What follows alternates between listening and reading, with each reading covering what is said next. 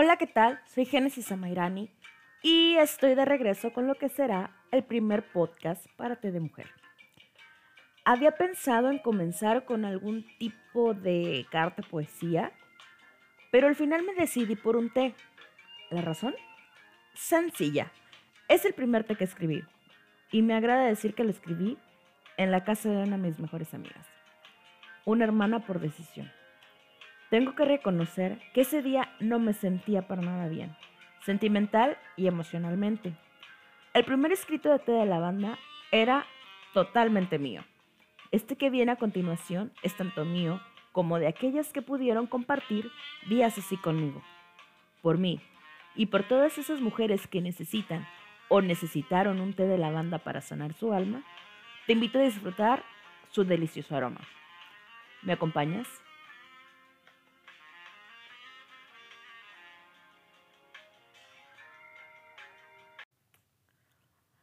El alma es un término espiritual que venimos escuchando casi a diario. Frases como mi alma está cansada, alma gemela, mi alma está enferma o te amo con el alma, las hemos oído mencionar, leer o incluso decir cuando queremos aumentar la intensidad de un hecho. Y sí, quizás sí. El alma es la actitud que tomamos, por lo tanto va cambiando y evolucionando. El alma no es como una sombra que nos sigue a cada momento o que es fuera de nosotros. El alma somos nosotros, no deja ni dejará de ser nosotros. No me voy a adentrar este tema, pues son temas complicados que quizás necesiten hasta un libro completo y aparte pertenecen directamente a los teólogos. Y aunque me gusta la teología y estudio un diplomado en hermenéutica, no es algo que quiera venir a desarrollar en este libro de mujer a mujeres pero a veces se necesitan explicar ciertos términos para que me entiendan en este primer tema. Hace noches, hace ya varias noches, estaba realmente cansada, pero no solo físicamente, sino mental y espiritualmente. El cansancio de mi cuerpo iba más allá.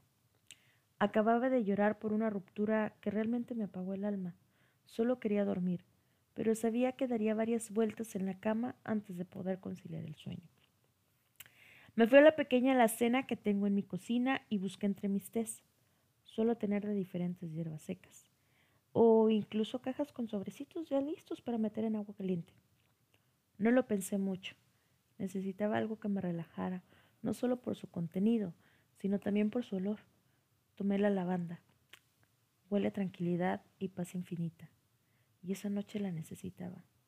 Calmar mis ansias de seguir llorando, meditar y tomar la decisión correcta. La lavanda comenzó a hacer su efecto en el aroma. Entre sus bondades y beneficios está combatir el, el insomnio. Es sedante natural, alivia el dolor de cabeza, elimina ansiedad, apacigua nervios y es un antidepresivo natural. Así de bella es esta planta. Tenía muchas cosas que pensar y vivir, mi alma realmente estaba cansada y triste. Mi cuerpo solo podía soltar ansiedades por incertidumbres, esas que una suele tener de vez en cuando, o mejor dicho, cuando no fluimos con las situaciones. Sabía que tenía que dormir, dormir sin despertar en la noche, tener un buen sueño realmente reparador. Una de las cosas que te reconfortan más es, es dormir. Realmente cuando lo haces, al despertar ves las cosas más claras té de lavanda para tranquilizar el alma. Entre sorbos y la belleza de su olor, me di cuenta que es válido. No soy de acero. Bueno, nadie es de acero como para no sentir algún tipo de tristeza, en el alma, en la mente o en el corazón. Mientras servía el agua, recordé que hace exactamente un año atrás, de esa noche, yo había estado en una de mis ciudades favoritas, Querétaro. Y tal cual como esa noche, estaba por comenzar un parteaguas para mi vida. Escuchando el, el agua hervir y con el olor de la lavanda en mis manos, me salieron unas lágrimas llenas de nostalgia y recuerdos. Darme cuenta que no era la misma mujer de hace meses atrás me pegaba de golpe. Y no me malinterpretes, no me estoy quejando, pero saber que me había traído a toda esta catarsis emocional me hacía vibrar. La mujer de esa noche se tomaba un té de lavanda sentada en la escalera de su casa. Era una mujer que cuando, sea, que cuando ama se entrega por completo, pero cuando le toca llorar y sentir el duelo de la pérdida de un amor, también se entrega y lo disfruta. Sonreí. Uno de mis mejores maestros me decía, disfruta carajo, disfruta. Me parecía el más estúpido consejo realmente. No sé cómo rayos se hace eso. Le respondí varias veces. Disfrutar cuando el alma duele. Pero lo aprendí. Y sí, cuando vives el duelo por cualquier motivo de pérdida, dígase pareja, familia, trabajo, una mascota, puedes aprender a vivirlo, sentir y tomar la experiencia, aprender y continuar. El calor del té en mis manos me reconfortaba, ese olor sublime para mí. Recordé por qué la lavanda es de mis olores favoritos. A sorbos y de a poco lo bebí. Decidí que sí iba a sanar esa noche. De a sorbos y de a poco. No tengo prisas por tomarme unos días en volver a sonreír con la misma fuerza. Y realidad con la que siempre lo hago. Aunque quizás pueda, yo no soy de las que sana rápido. Me tomo mi tiempo, días solamente, para que no quede nada sin restaurar. Disfruto el olor y el, sabor del duelo, lo salado de las lágrimas.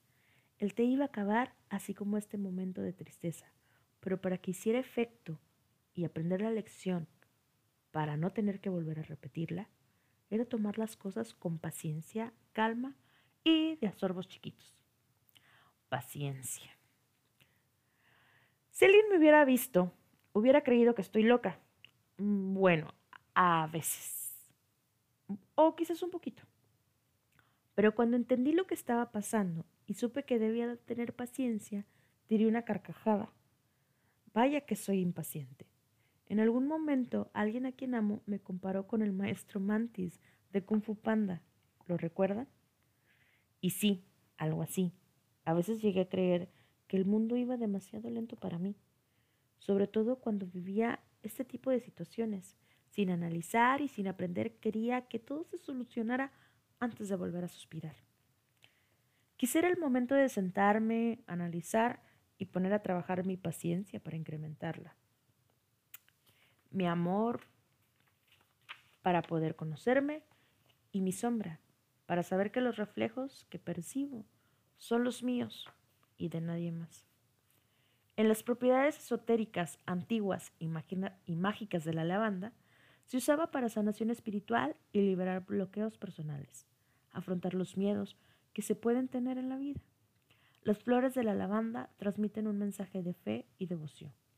Esta flor tiene el equilibrio del yin y el yang en el lado femenino, siendo de gran apoyo cuando necesitamos de nuestra propia capacidad para alimentar nuestra conciencia y poder interiorizar así toda nuestra energía. Así es, había escogido un té que, a pesar de tener propiedades medicinales, tenía un simbolismo fuerte para mi conciencia.